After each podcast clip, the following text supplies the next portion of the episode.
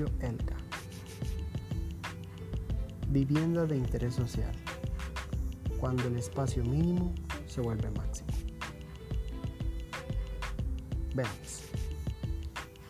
Trataremos de imaginar, cerrando nuestros ojos, alguna ciudad densa poblacionalmente.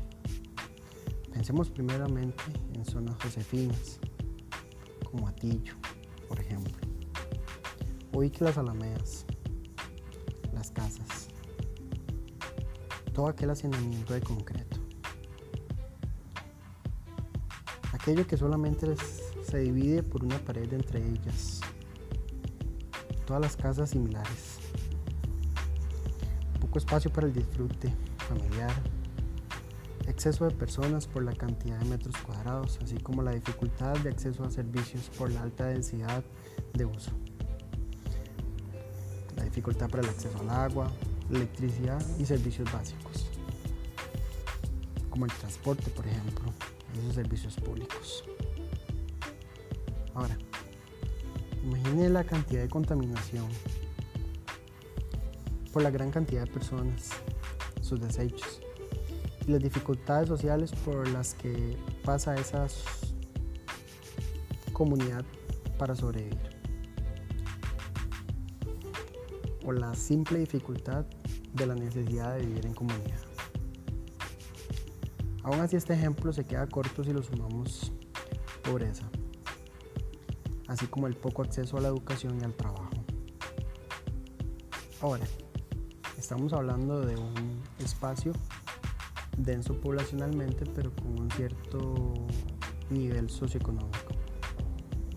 Ahora vamos a adentrarnos un poco más profundo Podríamos imaginar ahora otra zona de San José.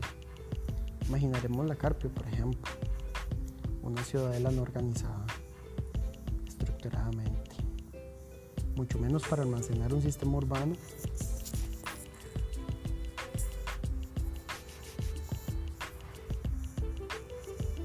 o un sistema desorganizado desestructuradamente creado a partir de asentamiento de personas con poco acceso económico, al que se le suma la segregación de clases y el significado de lo socioespacial. Ahora, en el texto que analizamos, es necesario analizar que esta investigación nace de, de aquellos patrones expansionistas del crecimiento urbano comprendiendo que el 59%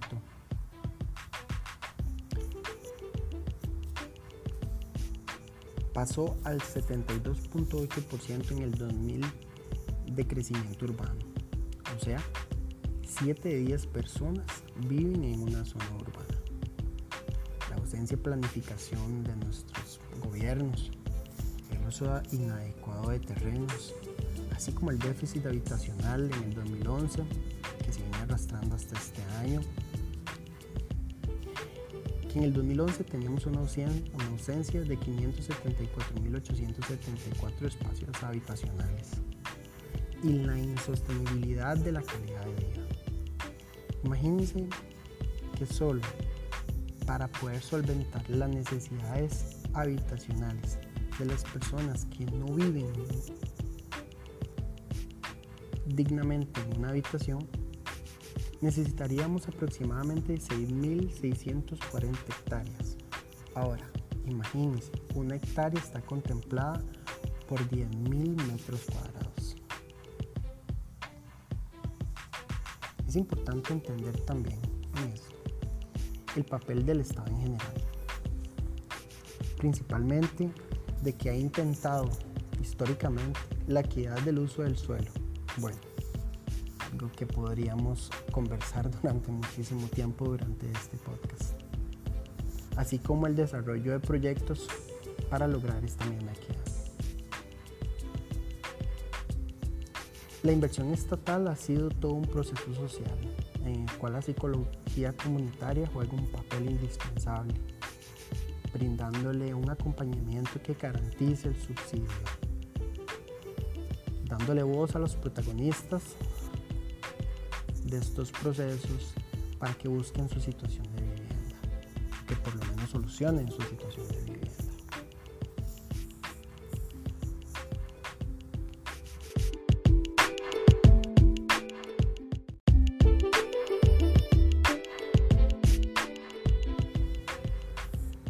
Pero con respecto de hablar de vivienda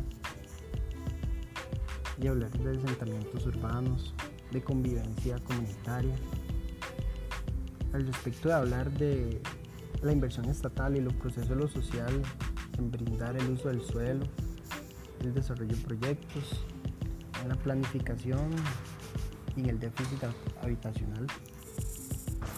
Lo primero que viene a la mente, a nuestra mente, es el análisis de decir, bueno, pero ¿qué es la vivienda? Bueno, tal y como el texto no lo explica, la vivienda, literalmente del diccionario, lo podemos contemplar como un lugar cerrado y cubierto, construido para ser habitado por personas. Pero yendo más profundo, podemos contemplar la vivienda como aquel espacio de ordenamiento de necesidades que Maslow expresaba en su pirámide de la jerarquía de necesidades de los seres humanos el proceso por el cual es necesario para sobrevivir. La, habitabilidad trasciende las necesidades físicas de protección. La experiencia de habitar es en sí misma una dadora de significado. O sea, podríamos determinar en algún grado que la habitación es en algún grado el centro de la vida. Y es que esta experiencia de habitar, la cual es dadora de significado, es dadora de significado desde algunos aspectos importantes, los cuales enumeraré a continuación. Por ejemplo, lo físico espacial, aquello que contempla ese lugar de habitar desde lo que podríamos comúnmente llamarlo cuatro paredes. El espacio en el cual las personas conviven y transcriben a sí mismo como una estructura. Lo conductual, por otro lado, aquello que es determinado por lo que se vive, por lo que se actúa dentro de ese espacio, por lo que se adquiere en el proceso de aprendizaje. Podríamos analizar asimismo lo psicológico aquello que se vive, que se aprende, que se siente, aquello que es concebido desde lo más intenso de cada una de las personas y que es independiente e individual para cada uno. Seguidamente lo social, aquello que contempla a las personas, aquello que está traspasado por cada uno de ellos, pero que a la vez es independiente, pero que se cruza aquello que vive en nosotros, pero que también es parte de lo temporal. Aquello que es parte de un espacio del tiempo, que lo vivimos en un momento de la vida. Lo sociocultural, aquello que es aportado en un lugar específico del mundo, que se aporta por conductas, por patrones, conductas aprendidas, adoptados, por características esenciales. Estas son algunas de las características que cruzan, que se intercruzan en la persona y en las comunidades, haciendo esta experiencia de habitar una experiencia ahora de significados.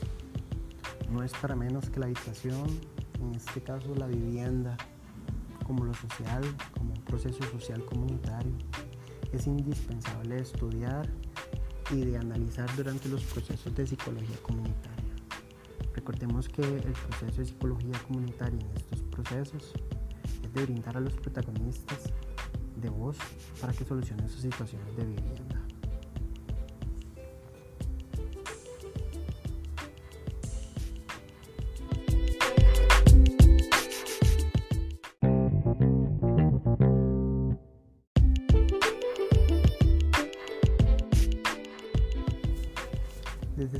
Perspectiva, daremos un vistazo a la historicidad de la vivienda social, entendiendo que la vivienda social y este recurso de brindar la ayuda a las personas se ha vuelto un interés social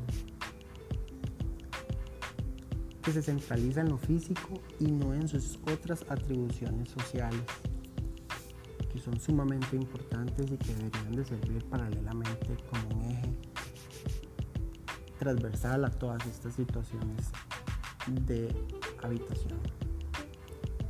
La vivienda de interés social también históricamente ha funcionado como un eje de políticas neoliberales, la cual despolitiza los derechos de la lucha por estas viviendas.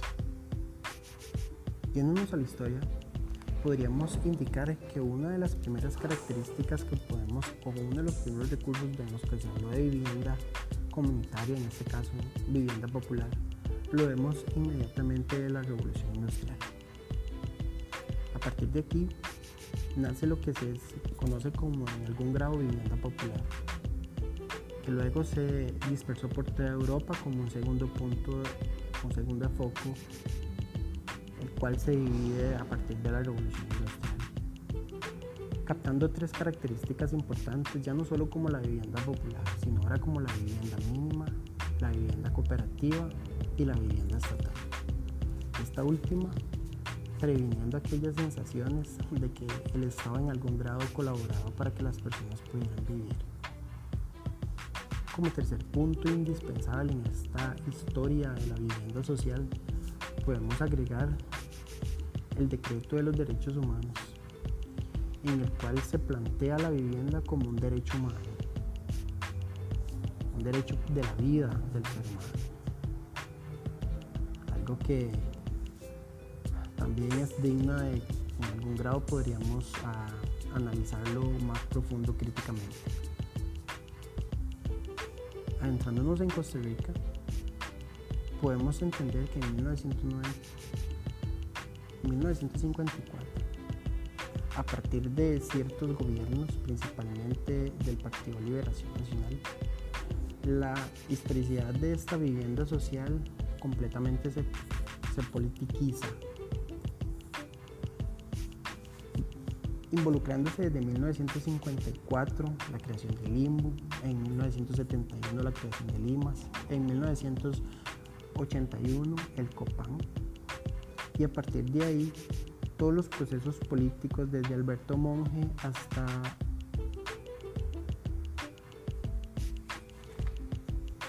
Luis Guillermo Solís, el cual nos queda debiendo con muchísimos procesos de vivienda social. Todos estos procesos políticos dan un surgimiento del BAMBI, del bono de vivienda, que también es impuesto generalmente a partir de Rafael Ángel Calderón. Figueres, José María Figueres, dando al espacio privado las situaciones habitacionales o resolviendo las situaciones de habitaciones eh, privadas y Miguel Ángel dándole todo el poder a las empresas constructoras, haciendo un consorcio con el Estado para resolver todo lo que intentaban desde este momento con la vivienda social. Al igual, Abel Pacheco, Oscar Arias, Laura Chinchilla y Guillermo Solís, lo único que hacen durante los procesos de gobernabilidad es sustentar algunos de los procesos ya creados replicados generalmente desde la revolución industrial, que en algún grado podría verlo, eh, en algún grado podríamos pensarlo que lo único que hacen es ah, brindarle a, a aquellas personas proveer al obrero una habitación por un poco de su propio ingreso. Analícelo bien. En este caso podríamos pensar que lo que el Estado adoptó como vivienda social es brindarle a las personas un derecho, el cual se sienten sumamente felices de brindar y el cual han utilizado para usar de trampolín como política para llegar a, la presidencia del poder. Al igual que la revolución, desde la revolución industrial, el proveer al obrero para una habitación es lo que se ha hecho replicado con diferentes formas de vista. Pero esto no es para menos algo sin sentido, sino que ha generado, bien pensado, todo un proceso con consecuencias psicológicas y socioculturales dentro de las comunidades. Estas comunidades.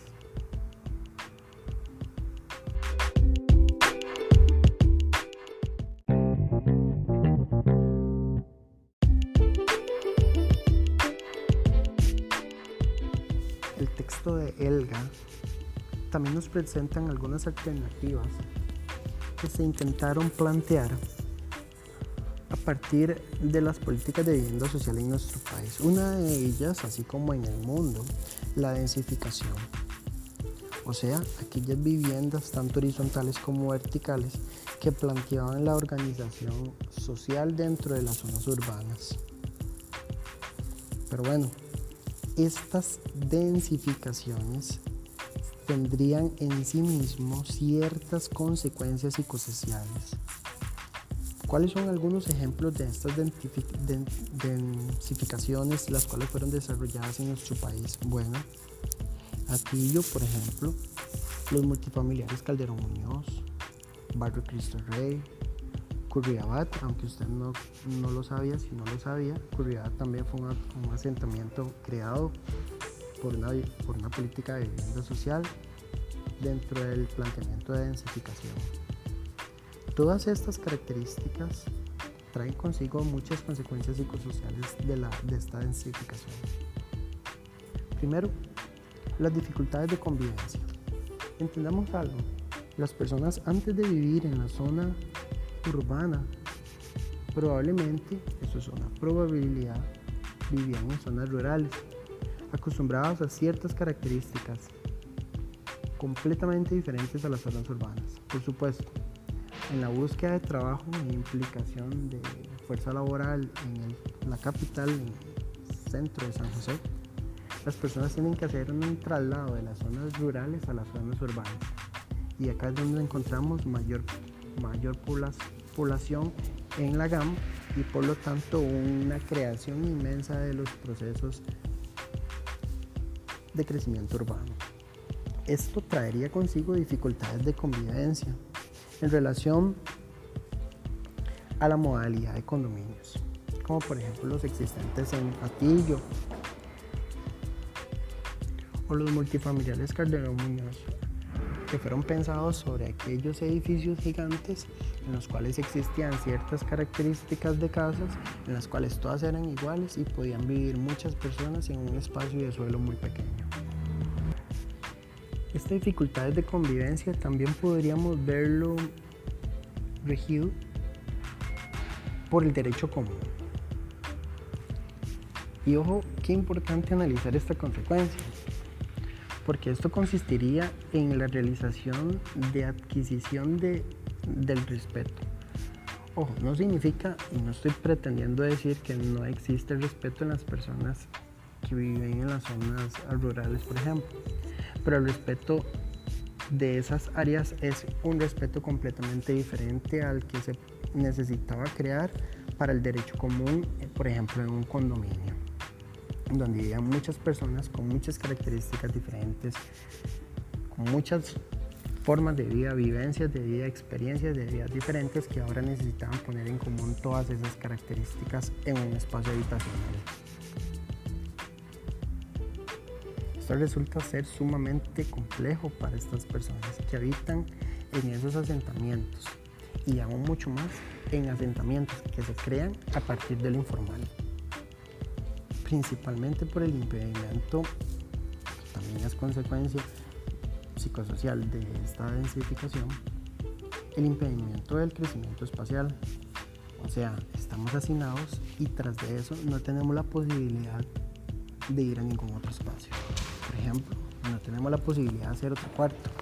Si tuviéramos hijos o si viniera de otro lado un familiar o si nos vinieran a pasear a nuestra casa familiares de otro lugar no tenemos la posibilidad de ir a ningún lado, ni para arriba ni para abajo, ni al lado, porque no tenemos acceso. También el uso de espacios comunes. a un parque para todos, una parrilla para todos, una cocina para todos, por lo que todas estas características se concentran en consecuencias de esa densificación. A su vez, la falta de estos procesos ah, formativos para asumir esta nueva forma de vida está completamente desvinculada de este proceso en el cual, le pongo un ejemplo, las personas se les da una habitación en un condominio, pero no llevan ningún acompañamiento psicológico para dar traste o para acompañar en el proceso de adaptación a vivir en comunidad, aún a la fuerza.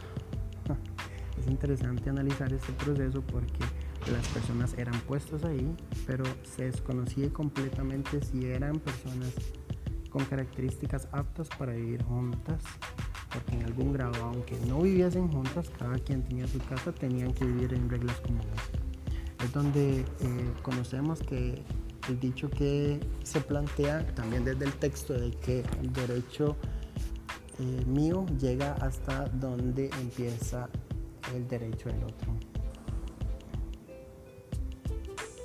Y uno, más que todo por último, podríamos hablar de la lucha entre lo, arquitectónico y lo social. Hay un texto que me encanta, una frase que me encanta que utiliza Alga en su texto, que dice, las resistencias sociales y culturales se construyen a partir de la experiencia subjetiva de la restricción espacial. Por lo tanto, La restricción al espacio del suelo, al uso del suelo para la habitación, definitivamente construye su subjetividad en nosotros y por lo tanto nacen a partir de ahí resistencias sociales y culturales, las cuales construyen también lo comunitario.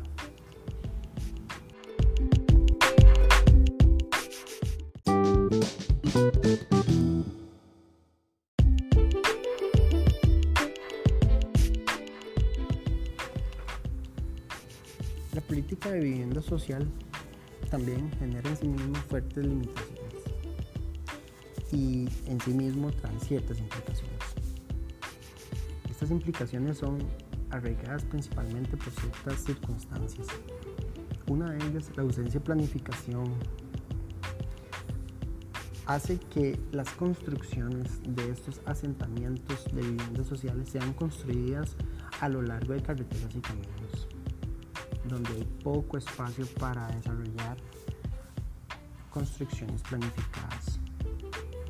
La segunda de ellas es que los asentamientos se hacen primero y posteriormente se agregan los servicios, algo que debería ser trabajado paralelamente. En este sentido se hacen de una forma incongruente, donde las personas primero asumen un lugar, una posición y luego se reciben los servicios.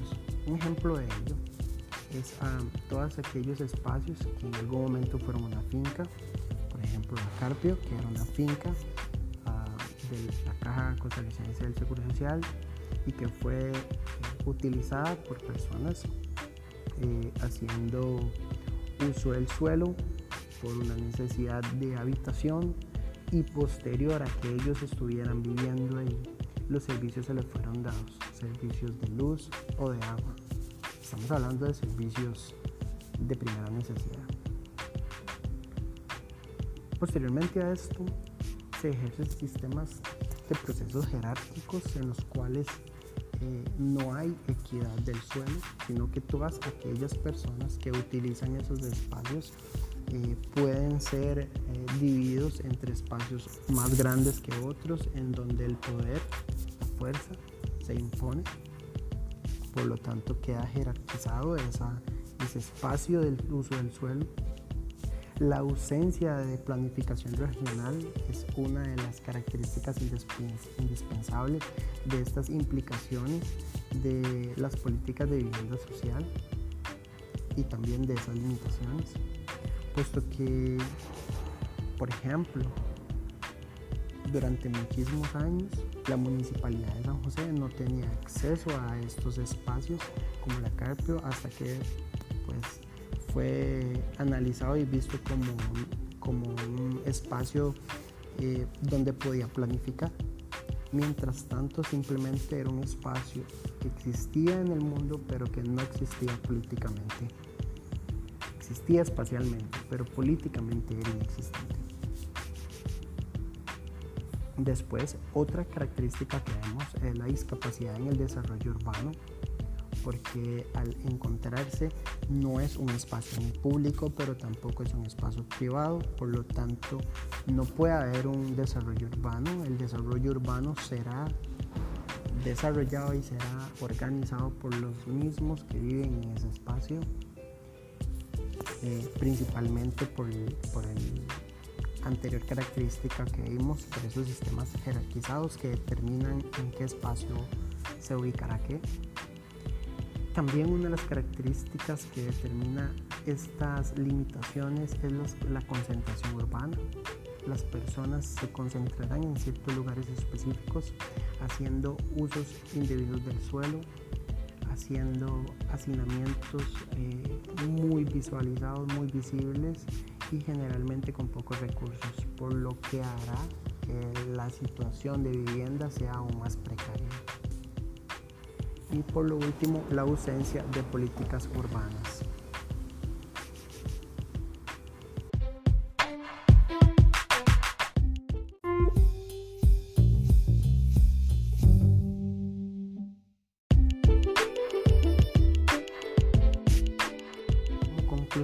Podemos determinar que en Costa Rica todos los procesos de vivienda de interés social primeramente han sido utilizados políticamente. Por lo tanto, al día de hoy nos quedan viviendo grandemente en la adquisición de procesos y propuestas reales que se amolden a las necesidades habitacionales de las comunidades. Por otro lado, otra de las conclusiones es que las viviendas de interés social también simplemente se crean queriendo amoldar a las personas a la arquitectura y no a la arquitectura a las personas. Por lo tanto, el diseño es, o el análisis para realizar un diseño es muy mínimo. También la ausencia del abordaje psicosocial trae como consecuencia el privilegio de que eh, exista una solución a lo físico, pero se le niega la voz de los participantes de menores ingresos en la toma de decisión sobre el derecho a, la vivienda en la que habitarán ellos mismos. También el sentimiento asistencialista que el Estado impregna en las personas como el dador prácticamente del derecho a la vida y el facilitador de los procesos de vida. Ah, es un proceso que se carga durante, se carga culturalmente durante todo el, proceso de la vida. Por lo tanto, es como hablar con personas que se les fue dado un bono y que digan, bueno, yo tengo mi casita gracias al Estado, por ejemplo. Cuando usted ha trabajado y desarrollado una función en su vida para obtener lo que tiene. Y por último, ah, la psicología comunitaria se encuentra en un proceso de institucionalización, algo que eh, desde mi pensamiento crítico podría decir que eh, es necesario hacer un análisis con respecto a, esta, a este proceso. Eh, o a esta conclusión. Ah, principalmente por el hecho de que primero mm, no sabría, habría que analizar el hecho de que la psicología comunitaria realmente esté eh, introducida en nuestro país como, como un proceso acompañante de todos estos ah, intereses sociales, principalmente el de habría que eh, involucrarse un poco más instando a analizar desde qué, desde qué forma eh, la psicología comunitaria se ha institucionalizado y si fuese necesario. Si fuese así, es necesario pues romper eh, y que la psicología logre hacer un quiebre eh, acompañando a estas voces que se niegan a hablar y a estas voces que se niegan a decir lo que piensan, lo que sienten, lo que realmente necesitan para su derecho a la vida, eh, así como el decreto de los derechos humanos que se da, eh, el derecho a la vida como un derecho también a la habitación. Eso es todo, espero que les haya gustado este podcast y estamos en contacto.